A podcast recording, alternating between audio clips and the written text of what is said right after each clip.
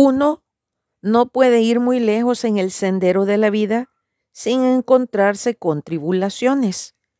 Tribulación es un término relativo que no significa lo mismo para todas las personas.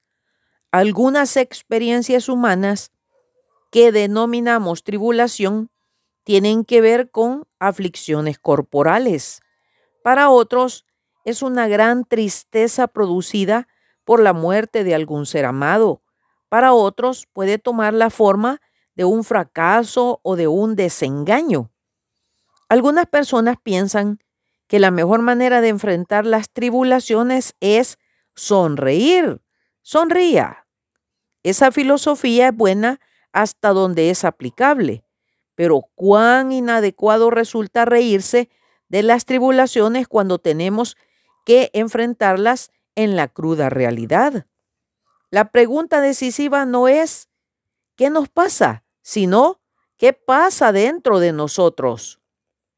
Lo importante no es qué tipo de tribulación nos ha venido, sino qué actitud hemos tomado en este caso.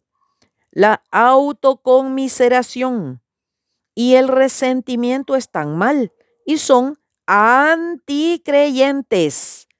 Hay tantos que reaccionan de esta manera ante el dolor y la tribulación. Dios nos capacita para vencer en nuestras tribulaciones esto es siempre así si dejamos que Él cumpla sus planes perfectos en nosotros.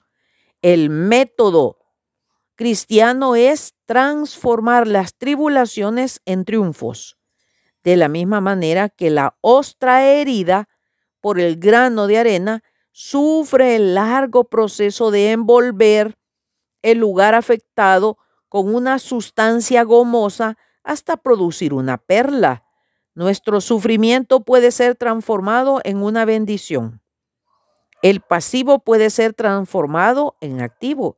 La adversidad y el desengaño pueden engendrar la victoria.